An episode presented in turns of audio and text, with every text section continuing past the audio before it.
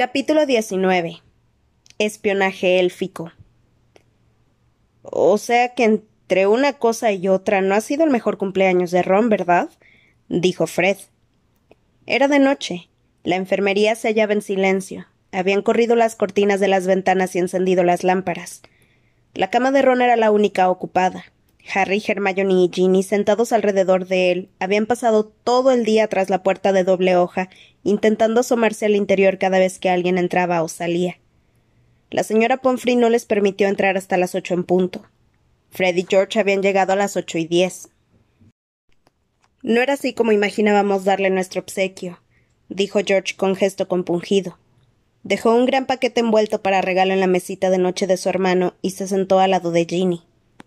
Sí, él debe estar consciente, añadió Fred. Fuimos a Hogsmeade y lo esperábamos para darle la sorpresa, continuó George. ¿Estaban en Hogsmeade? preguntó Ginny. Nos planteábamos comprar Sonco, explicó Fred. Queríamos convertirle nuestra sucursal en Hogsmeade, pero ¿de qué nos serviría si ya, los si ya no los dejan salir los fines de semana para adquirir nuestros productos? En fin, ahora eso no importa. Acercó una silla a la de Harry y contempló el pálido rostro de Ron. ¿Cómo pasó exactamente, Harry? Este volvió a relatar lo que ya había contado un montón de veces a Dumbledore, la profesora McGonagall, la señora Pomfrey, Hermione y Ginny. Y entonces le metí el besoar por el gaznate y él empezó a respirar un poco mejor. Slughorn fue a pedir ayuda y acudieron la profesora McGonagall y la señora Pomfrey, que lo subieron aquí. Dicen que se pondrá bien. La enfermera cree que tendrá que quedarse en la enfermería una semana tomando esencia de ruda. Caray. Vaya suerte que se te ocurriera lo del besoar, comentó George. La suerte fue que hubiera uno en la habitación, puntualizó Harry. Se le helaba la sangre cada vez que pensaba en lo que habría sucedido si no hubiera dado con aquella piedra. Hermione emitió un sollozo casi inaudible. Llevaba todo el día más callada de lo habitual. Al llegar se había abalanzado sobre Harry, pálida como la cera, para preguntarle qué había ocurrido. Pero después apenas había participado en la interminable discusión entre Harry y Ginny acerca de cómo habían envenenado a Ron. Se limitó a quedarse de pie junto a ellos en el pasillo, con las mandíbulas apretadas y cara de susto, hasta que por fin les permitieron entrar a verlo. ¿Lo saben ya mamá y, mamá y papá? le preguntó Fred a Ginny. Sí, ya lo han visto. Llegaron hace una hora. Ahora están en el despacho de Dumbledore, pero no tardarán en volver. Se quedaron en silencio y observaron a Ron que decía algo en sueños. Entonces, ¿el veneno estaba en la bebida? preguntó Fred con voz queda. Sí, contestó Harry, que no dejaba de pensarlo, y se alegró de esa oportunidad para hablar del asunto otra vez. Slughorn nos lo sirvió. ¿Pudo ponerle algo en la copa a Ron sin que tú lo vieras? Supongo que sí, pero ¿por qué iba a querer envenenar a Ron? Ni idea, admitió Fred frunciendo la frente. ¿Y si se equivocó de copa? ¿Y si quería darte a ti la que tenía el veneno? ¿Y por qué iba a querer envenenar a Harry? terció Ginny. No lo sé, pero probablemente hay un montón de gente a la que le gustaría envenenarlo, ¿no? Por lo del el elegido y todo eso. Entonces, ¿crees que Slughorn es un mortífago? preguntó Ginny. Todo es posible, repuso Fred sin, sin concretar. El profesor podría estar bajo una maldición imperius, apuntó George. Y también podría ser inocente, repuso Ginny. El veneno podría estar en la botella, y en ese caso quizá querían envenenar al propio Slughorn. ¿Quién iba a querer hacer eso? Dumbledore dice que Voldemort pretendía que Slughorn se pasara a su bando, explicó Harry. Por eso el profesor estuvo un año escondido antes de venir a Hogwarts y. Pensó en el recuerdo que Dumbledore todavía no había logrado sonsacarle a Slughorn. Quizá Voldemort quiera quitarlo de en medio, o quizá crea que podría resultarle valioso a Dumbledore. Pero tú dijiste que Slughorn pensaba regalarle esa botella a Dumbledore por Navidad, le recordó Ginny. Así pues, también cabe la posibilidad de que el objetivo del envenenador fuera el director. Entonces, es que el envenenador no conoce muy bien a Slughorn, intervino Hermione abriendo la boca por primera vez en varias horas. Tenía la voz rara, como si estuviera resfriada. Cualquiera que conozca a Slughorn sabría que muy probablemente se quedaría con un licor tan exquisito. Er, ay. Um, susurró de pronto Ron con voz ronca. Todos lo observaron con ansiedad, pero tras murmurar unas palabras ininteligibles, Ron se puso a roncar. En ese momento las puertas de la enfermería se abrieron de par en par y todos dieron un respingo. Hagrid entró con paso decidido, el cabello mojado de lluvia, el abrigo de piel de castor ondeando y una ballesta en la mano. Dejó en el suelo un rastro de huellas de barro del tamaño de delfines. He pasado todo el día en el bosque prohibido, anunció con voz quebrada.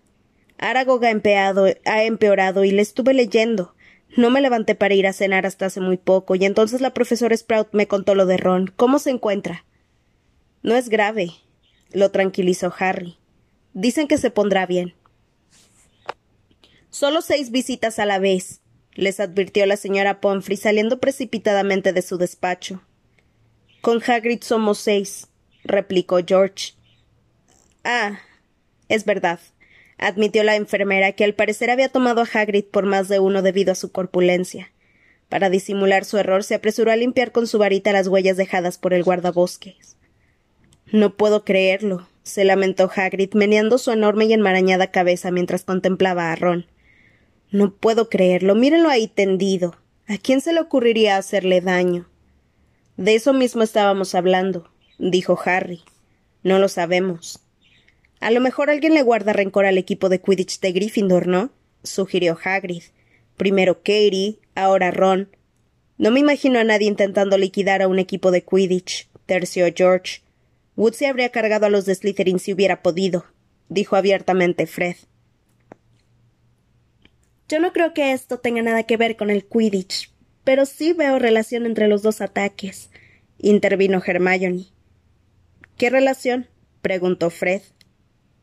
Bueno, ambos tendrán que haber resultado mortales, pero no ha sido así, aunque de chiripa. Y por otra parte, ni el veneno ni el collar afectaron a la persona a la que supuestamente tenían que matar. Claro que. añadió con aire pensativo. En cierta manera, esto convierte al autor de las agresiones en aún más peligroso, porque, por lo visto, no le importa a cuántos tenga que quitar de en medio hasta conseguir su objetivo.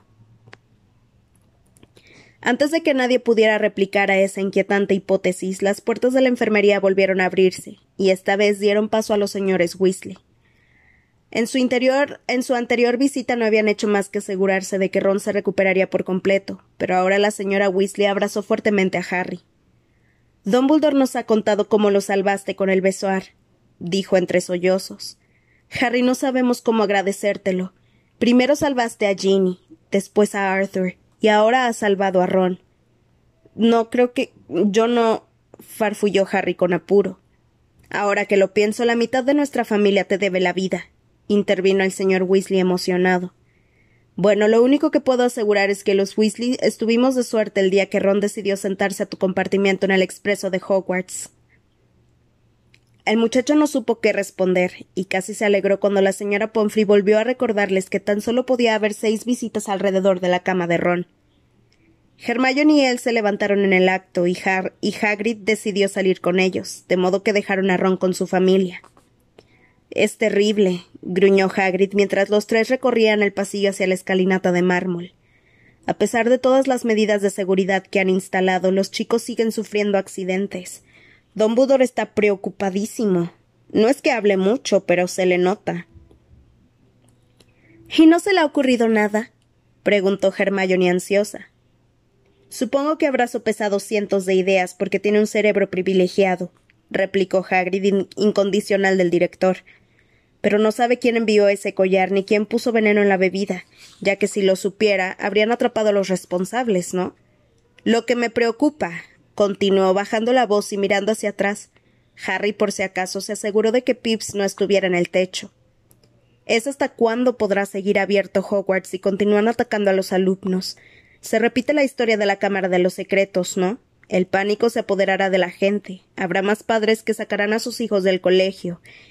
Y antes de que nos demos cuenta, el consejo escolar se interrumpió al ver que el fantasma de una mujer de largo cabello se deslizaba serenamente por su lado. Luego prosiguió con un ronco susurro. El consejo escolar querrá cerrar el colegio para siempre. ¿Cómo van a hacer eso? dijo Hermione preocupada.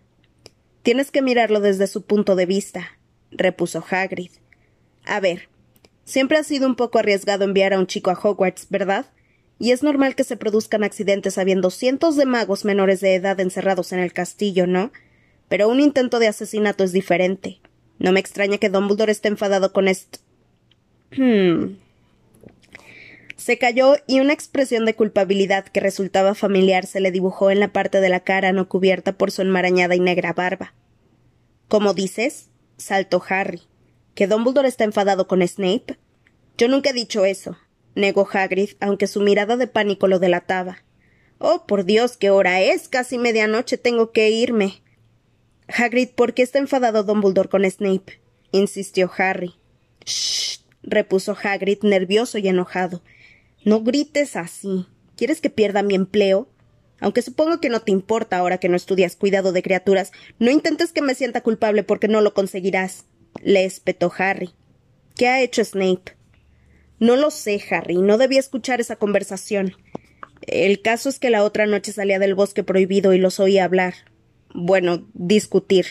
No quería que me vieran, así que intenté pasar inadvertido y no escuchar, pero era una discusión acalorada, ya sabes, y aunque me hubiera tapado los oídos habría escuchado lo que decían. ¿Y bien? lo apremió Harry mientras el otro, nervioso, barría el suelo con sus enormes pies. Pues solo oía a Snape diciendo que Dumbledore lo daba por hecho cuando a lo mejor resultaba que él, Snape, ya no quería hacerlo. ¿Hacer qué? No lo sé, Harry. Snape parecía sentirse utilizado nada más. En fin, Dumbledore le recordó que había aceptado hacerlo y que no podía echarse atrás. Fue muy duro con él, y luego le dijo algo sobre que indagar en su casa, en Slytherin. Bueno, ¿qué pasa? Eso no tiene nada de raro. Se apresuró a añadir Hagrid mientras Harry y Hermione intercambiaban elocuentes miradas. A todos los jefes de las casas les pidieron que investigaran el asunto del collar, Sí, pero Dumbledore no se pelea con el resto de ellos, ¿verdad? adujo Harry. Oye. Inquieto, Hagrid retorció la ballesta que se partió por la mitad con un fuerte chasquido. Ah, demonios. Oye, ya sé lo que piensas de Snape y no me gustaría que sacaras conclusiones erróneas de lo que te he explicado. Cuidado, les advirtió Hermione. Se volvieron a tiempo de ver la sombra de Argus Filch proyectada en la pared antes de que el conserje doblara la esquina, jorobado y, y con los carrillos temblorosos. Ajá. exclamó con su voz jadeante. ¿Qué hacen levantados estas horas? Esta vez no se van a librar de un castigo. Te equivocas, Filch, dijo Hagrid con firmeza. ¿No ves que están conmigo, viejo idiota? ¿Y qué importa eso? replicó Filch con odiosa, con odiosa testarudez. Todavía no te has enterado de que soy profesor, maldito Squib. Soplón. soltó Hagrid furioso. Filch parecía a punto de estallar de rabia. Entonces se oyó un desagradable bufido. La señora Norris había llegado sin que nadie la viera y se retorcía sinuosamente alrededor de los delgados tobillos del conserje. Váyanse, susurró Hagrid con disimulo. Harry no necesitó que se lo repitiera. Ambos amigos echaron a correr y no volvieron la cabeza, pese a que las fuertes voces de Hagrid y Filch resonaban a sus espaldas. Se cruzaron con Pips cerca del pasillo que conducía a la torre de Gryffindor, pero el, el poltergeist pasó como una centella en dirección a los gritos, riendo y cantando. Cuando haya un conflicto o un problemón, llamen a Pips y él empeorará la situación. La señora gorda estaba dormitando y no le hizo ninguna gracia que la despertaran, pero se apartó a regañadientes para dejarlos entrar en la sala común, que afortunadamente estaba tranquila y vacía. Los estudiantes no parecían saber lo que le había sucedido a Ron, y eso alivió a Harry, pues ya lo habían interrogado bastante todo el día. Hermione le dio las buenas noches y se fue al dormitorio de las chicas. Él se quedó abajo y se sentó junto al fuego a contemplar las menguantes brasas de modo que Dumbledore había discutido con Snape. Pese a todo lo que el director le había dicho a Harry, pese a su insistencia en que confiaba ciegamente en Snape, al final había perdido los estribos con él. Por lo visto no creía que éste se hubiera esforzado lo suficiente en investigar a los alumnos de Slytherin, o quizá en investigar a un alumno de Slytherin en particular. Draco Malfoy. Y si Dumbledore había fingido que las sospechas de Harry eran infundadas porque no quería que cometiera ninguna tontería ni que actuara por su cuenta, Era muy probable. Incluso podía ser que el director no quisiera que nada distrajera a Harry de sus estudios o de conseguir el recuerdo de Slughorn. O quizá no consideraba oportuno confiarle sus sospechas respecto a los profesores a un muchacho de dieciséis años. Aquí estás, Potter. Harry se puso en pie sobresaltado con la varita en ristre. Creía que no había nadie en la sala común y le sorprendió que de pronto se levantara alguien tan grandote de una butaca distante. Cuando se fijó mejor vio que era Cormac McLaggen. Estaba esperando que volvieras, dijo McLaggen sin prestar atención a la varita de Harry. Debo de haberme quedado dormido. Mira, vi cómo se llevaban a Weasley a la enfermería y no creo que pueda jugar en el partido de la semana que viene. Harry tardó unos segundos en comprender lo que insinuaba McLaggen. Ah, sí, el partido de Quidditch, dijo. Se guardó la varita en el cinturón de los vaqueros y cansado se mesó el pelo. Es verdad, quizá no pueda jugar. Entonces me pondrás a mí de guardián, ¿verdad? Sí, supongo que sí. No se le ocurría ningún argumento en contra. Al fin y al cabo, después de Ron, McLaggen era el que había parado más lanzamientos el día de las pruebas. Estupendo. ¿Cuándo es el entrenamiento? ¿Qué? Ah, sí. Hay uno mañana por la noche. Perfecto. Oye, Potter, antes tendríamos que hablar un poco. Se me han ocurrido algunas ideas sobre estrategia que quizá te resulten útiles. De acuerdo, dijo Harry sin entusiasmo. Pero ya me las explicarás mañana porque ahora estoy muy cansado. Buenas noches. La noticia de que habían envenenado a Ron se extendió como la pólvora al día siguiente, pero no causó tanta conmoción como la agresión sufrida por Katie Bell. Por lo visto, la gente creía que podía tratarse de un accidente, dado que Ron se hallaba en el despacho del profesor de pociones en el momento del envenenamiento. Además, como le habían dado un antídoto de inmediato, en realidad no le había pasado nada grave. De hecho, a la mayoría de los estudiantes de Gryffindor les interesaba más el próximo partido de Quidditch contra Hufflepuff, ya que muchos querían ver cómo castigaban a Zacharias Smith, que jugaba de cazador en el equipo de esa casa, a causa de los comentarios que había hecho por el megáfono mágico durante el partido inaugural contra Slytherin. En cambio, a Harry nunca le había interesado menos el Quidditch. Estaba cada vez más obsesionado con Draco Malfoy, Examinaba el mapa del merodeador siempre que tenía ocasión, y a veces daba rodeos hasta donde solía estar Malfoy, pero todavía no lo había sorprendido haciendo nada extraño. Sin embargo, seguían existiendo esos momentos inexplicables en que Malfoy desaparecía por completo del mapa. Pero Harry no tenía mucho tiempo para darle vueltas a ese problema, porque estaba muy ocupado con los entrenamientos de Quidditch, los deberes y el hecho de que Cormac McLaggen y Lavender Brown lo seguían allá donde fuera. Harry no sabía quién de los dos era más pesado, porque McLaggen no paraba de lanzarle indirectas de que le convenía más tenerlo a él como guardián titular que a Ron, y afirmaba que cuando lo viera jugar varias veces seguidas acabaría convenciéndose. También le encantaba criticar a los otros jugadores y le proporcionaba detallados ejercicios de entrenamiento, de modo que en varias ocasiones Harry tuvo que recordarle quién era el capitán del equipo. Por su parte, Lavender continuaba acercándosele con sigilo para hablarle de Ron, y Harry consideraba que eso era aún más agotador que las lecciones de Quidditch de McLaggen. Al principio a Lavender le molestó mucho que nadie le hubiera informado de que Ron estaba en la enfermería, pero por desgracia decidió perdonarle a Harry esa falla de memoria y optó por mantener con él frecuentes y exhaustivas charlas acerca de los sentimientos de Ron, una experiencia sumamente desagradable a la que Harry habría renunciado de buen grado. Oye, ¿por qué no hablas con Ron de esto? le sugirió Harry tras un interrogatorio particularmente extenso que lo abarcaba todo, desde lo que había dicho exactamente Ron acerca de su nueva túnica de gala, hasta si Harry creía o no que su amigo consideraba seria su relación con ella. Lo haría si pudiera, pero cuando entro a verlo siempre está durmiendo, se quejó la Bender. ¿Ah, sí? se asombró Harry, pues él lo encontraba completamente despierto todas las veces que, que subía a la enfermería, muy interesado en las noticias sobre las disputas entre Dumbledore y Snape, y dispuesto a insultar a McLaggen en cuanto fuera posible. ¿Sigue yendo a visitarlo Hermione Granger? preguntó de pronto la Vender.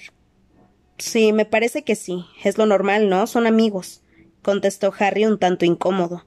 ¿Amigos? No me hagas reír. Ella pasó semanas sin dirigirle la palabra cuando Ron empezó a salir conmigo. Pero supongo que quiere hacer las paces con él ahora que se ha vuelto tan interesante. ¿Crees que es interesante que te envenenen? en fin, mira, lo siento, tengo que irme. Mira, ahí viene McLaggen para hablar de Quidditch conmigo. añadió Harry sin despegarse de la pared, y tras colarse por una puerta, echó a correr por el atajo que lo llevaría hasta el aula de pociones, a donde por fortuna ni la Vender ni McLaggen podían seguirlo. El día del partido de Quidditch contra Hufflepuff, Harry pasó por la enfermería antes de ir al campo. Ron estaba muy nervioso. La señora Pomfrey no lo dejaba bajar a ver el partido porque creía que eso podía sobreexcitarlo. ¿Qué tal va McLaggen? preguntó. Al parecer no se acordaba de que ya le había hecho esa pregunta dos veces. Ya te lo he dicho, respondió Harry sin perder la paciencia. No querría quedármelo aunque fuera un jugador de talla mundial. No para de decirle a todo el mundo lo que tiene que hacer y se cree que jugaría mejor que los demás en cualquier posición. Estoy deseando librarme de él. Y hablando de librarse de pesados, añadió mientras se ponía en pie y tomaba su saeta de fuego. ¿Quieres hacer el favor de no hacerte el dormido cuando la vender viene a verme, a verte? Me está volviendo loco a mí también. Oh, dijo Ron avergonzado. Sí, de acuerdo, lo intentaré. Si ya no quieres salir con ella, díselo. Sí, es que no es tan fácil, ¿sabes? Hizo una pausa y añadió fingiendo indiferencia. ¿Vendrá Hermione a verme antes del partido? No, ya bajó al campo de Quidditch con Ginny. Oh, repitió Ron ahora apesadumbrado. Bien, buena suerte. Espero que machaques a Macla. Quiero decir a Smith.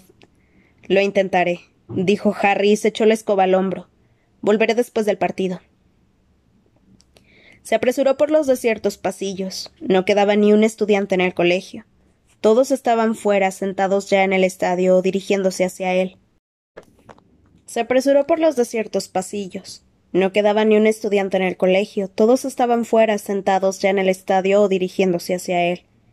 Mientras Harry oteaba por las ventanas que encontraba a su paso, intentando calcular la fuerza del viento, oyó pasos y miró al frente. Era Malfoy, que caminaba hacia él acompañado por dos chicas que ponían morritos.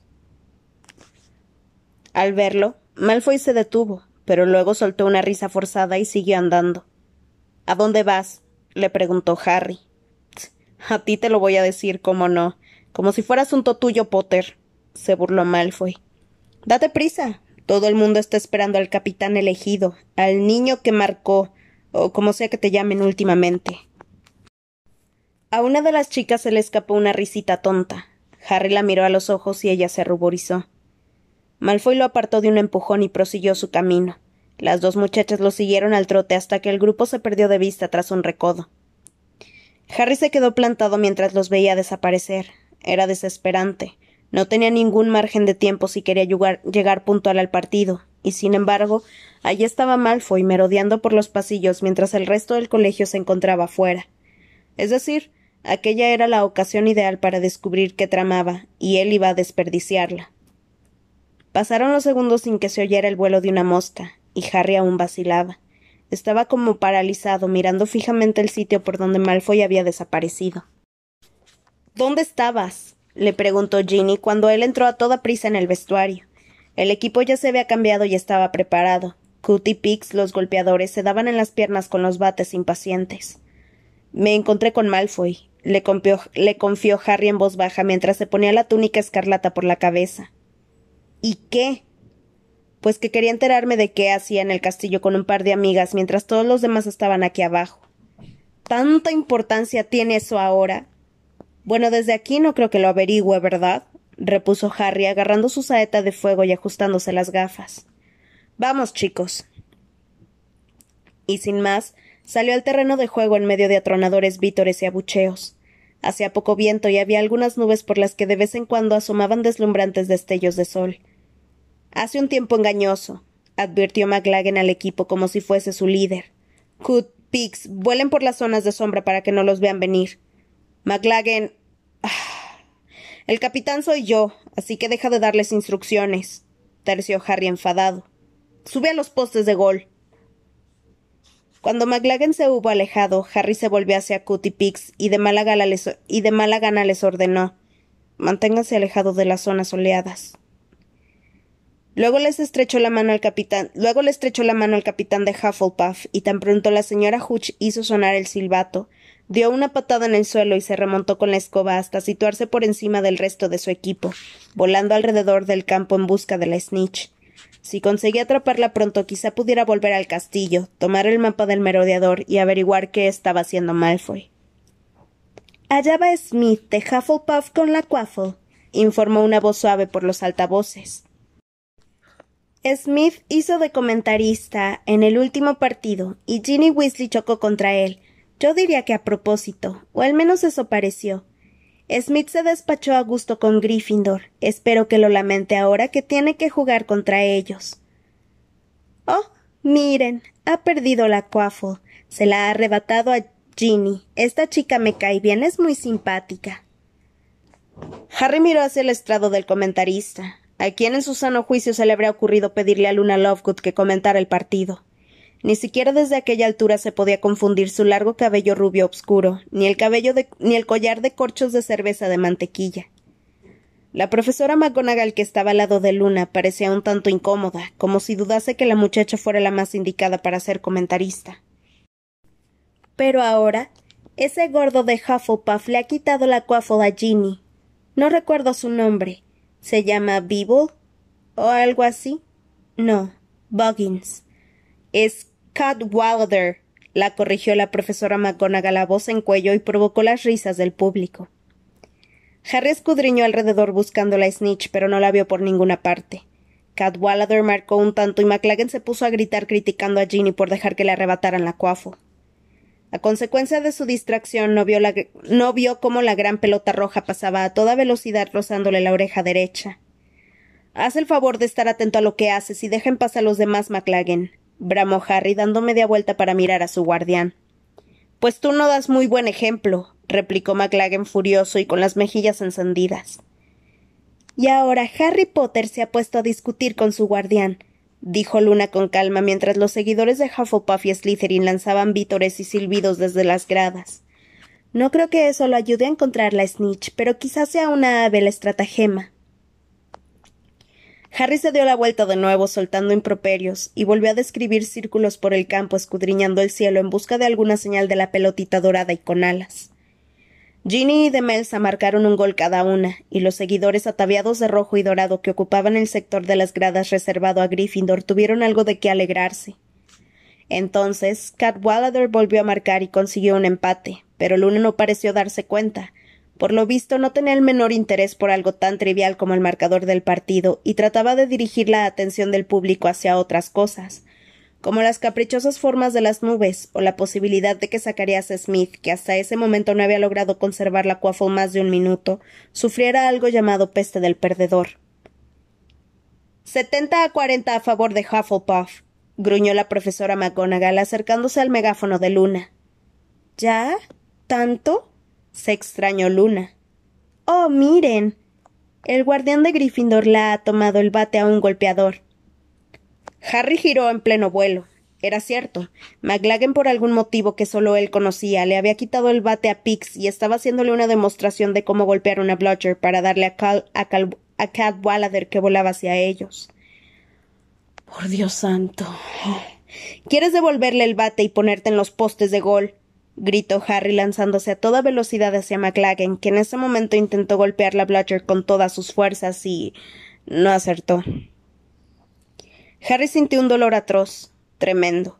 Vio un destello de luz, oyó gritos en la lejanía y tuvo la sensación de que se precipitaba por un largo túnel. Cuando volvió a abrir los ojos estaba acostado en una cama cálida y confortable. Lo primero que vio fue una lámpara que arrojaba un círculo de luz dorada sobre el techo en penumbra. Levantó con dificultad la cabeza. A su izquierda había un muchacho pelirrojo y pecoso que le era familiar de algo. Te agradezco que hayas venido a verme, le sonrió Ron. Harry parpadeó y miró alrededor. Claro, estaba en la enfermería. Miró por la ventana y vio un cielo añil con pinceladas en tonos carmesíes.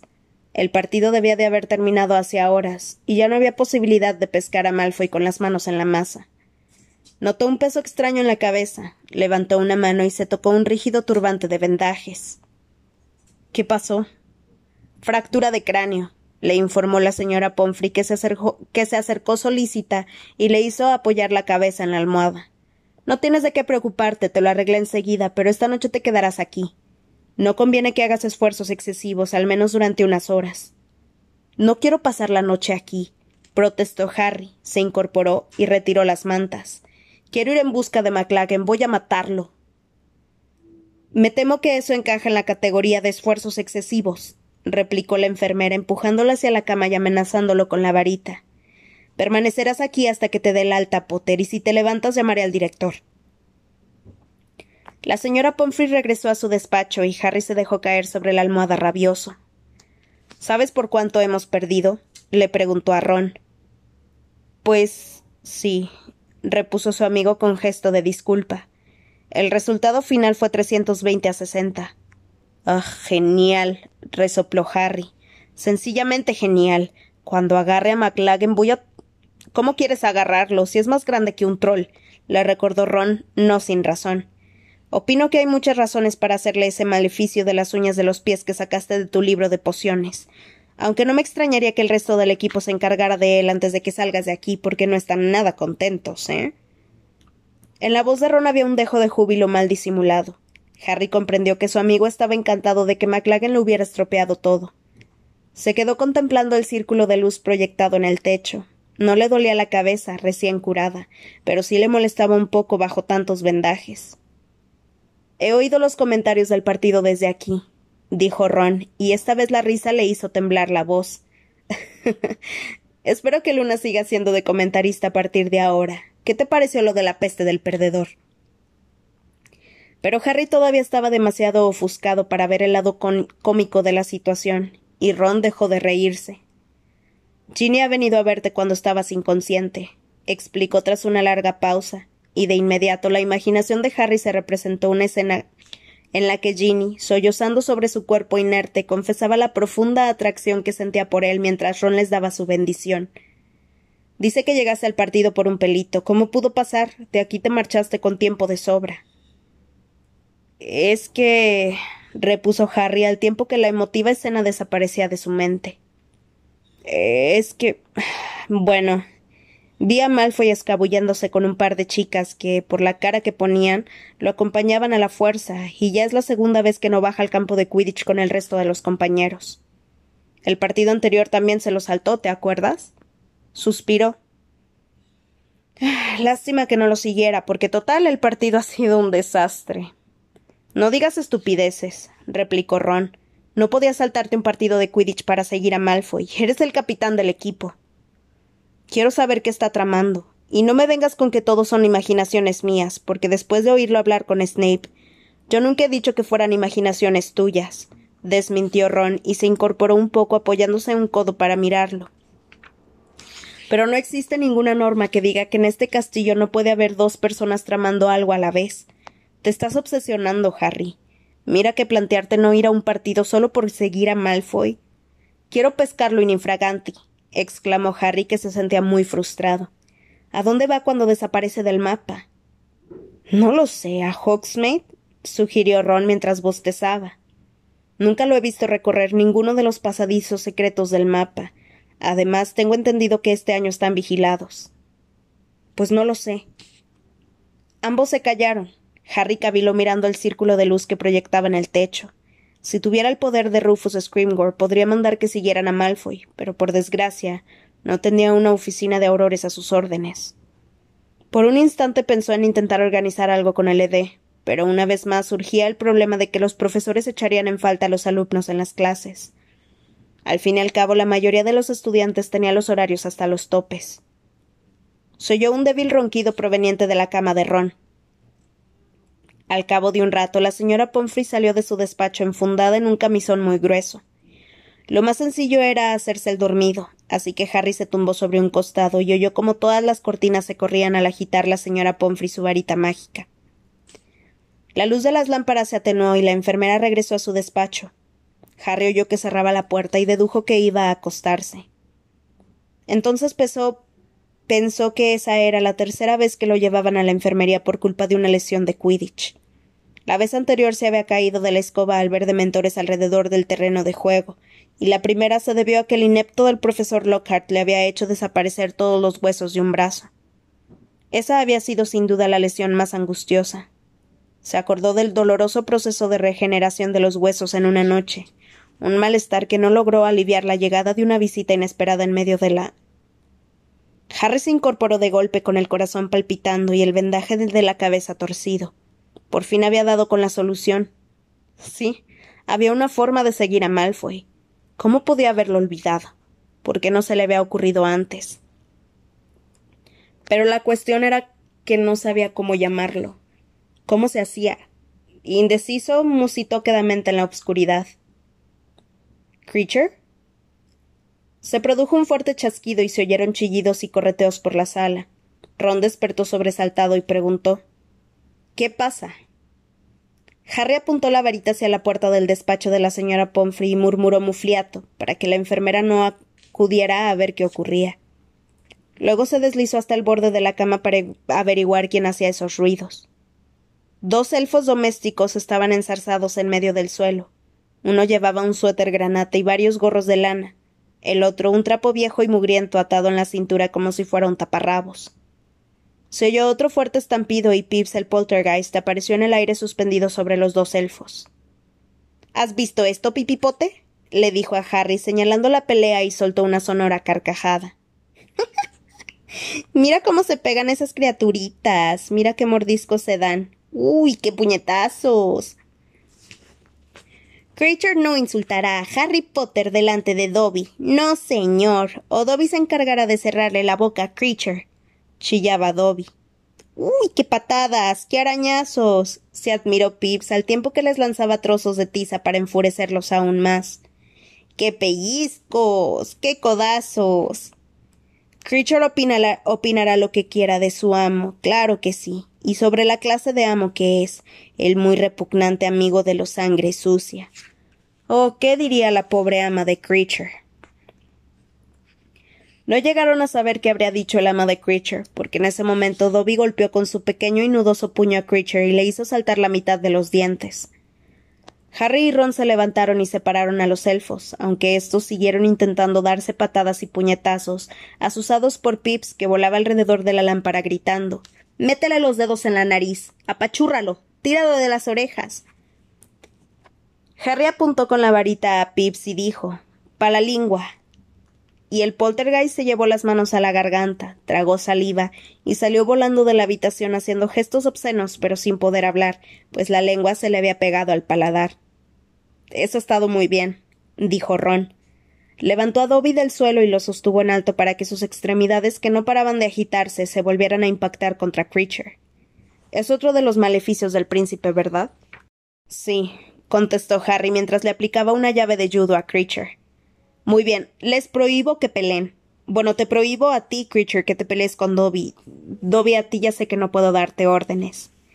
Dobby es un elfo doméstico libre y puede obedecer a quien quiera, y Dobby hará cualquier cosa que Harry Potter le ordene repuso el elfo. Las lágrimas resbalaban por su arrugada carita y le caían sobre el suéter. De acuerdo, dijo Harry, y Ron y él soltaron a los elfos, que cayeron al suelo, pero no siguieron peleándose. ¿Me ha llamado el amo? preguntó Creature con voz ronca, e hizo una exagerada reverencia al tiempo que le lanzaba a Harry una mirada con la que parecía desearle una muerte lenta y dolorosa. Sí, yo te llamé, respondió Harry y miró hacia el despacho de la señora Pomfrey para comprobar si el hechizo mufliato todavía funcionaba. No había señales de que la enfermera hubiera oído ningún ruido. Tengo un trabajo para ti. Creature hará lo que le ordene el amo, repuso el elfo con otra reverencia, tan pronunciada que casi se besó los nudosos dedos de los pies. Porque Creature no tiene alternativa. Pero a Creature le avergüenza tener un amo así. Claro que sí. Dobby lo hará, Harry Potter. chilló Dobby. Todavía tenía sus ojos grandes como pelotas de tenis anegados en lágrimas. Para Dobby será un honor ayudar a Harry Potter. Ahora que lo pienso, no estaría mal que lo hagan los dos. Está bien. A ver, quiero que sigan a Draco Malfoy. E ignorando la mezcla de sorpresa y exasperación que reflejó el semblante de Ron, especificó Me interesa saber a dónde va, con quién se reúne y qué hace. Deberán seguirlo las veinticuatro horas del día. Sí, Harry Potter, exclamó Dobby con un brillo de emoción en los ojos. Y si Dobby lo hace mal, Dobby se tirará desde la torre más alta, Harry Potter. Eso no será necesario, se apresuró a aclarar Harry. Que el amo quiere que siga al pequeño de los Malfoy, dijo Creature con voz ronca. ¿El amo quiere que espíe al sobrino nieto sangre limpia de mi antigua ama? Exacto, confirmó Harry y se apresuró a atajar el peligro al que se exponía. Y te prohíbo que le avises, Creature, o le expliques cuál es tu misión, o hables con él, o le escribas mensajes, o te comuniques con él de ningún modo. ¿Entendido? Le pareció que Creature se esforzaba por hallar alguna falla en las instrucciones que acababa de darle, y esperó. Transcurridos unos instantes, Harry comprobó con satisfacción que el elfo volvía a hacer una exagerada reverencia y decía con resentimiento El amo está en todo y Creature debe obedecerlo, aunque Creature preferiría ser el criado del pequeño Malfoy, por supuesto. Entonces no se hable más. Quiero que me presenten informes con regularidad, pero asegúrense de que no esté rodeado de gente cuando vengan a hablar conmigo. Si estoy con Ron o Hermione no importa. Y no comenten con nadie lo que les he encargado. Péguense a Malfoy como si fueran tiritas para verrugas.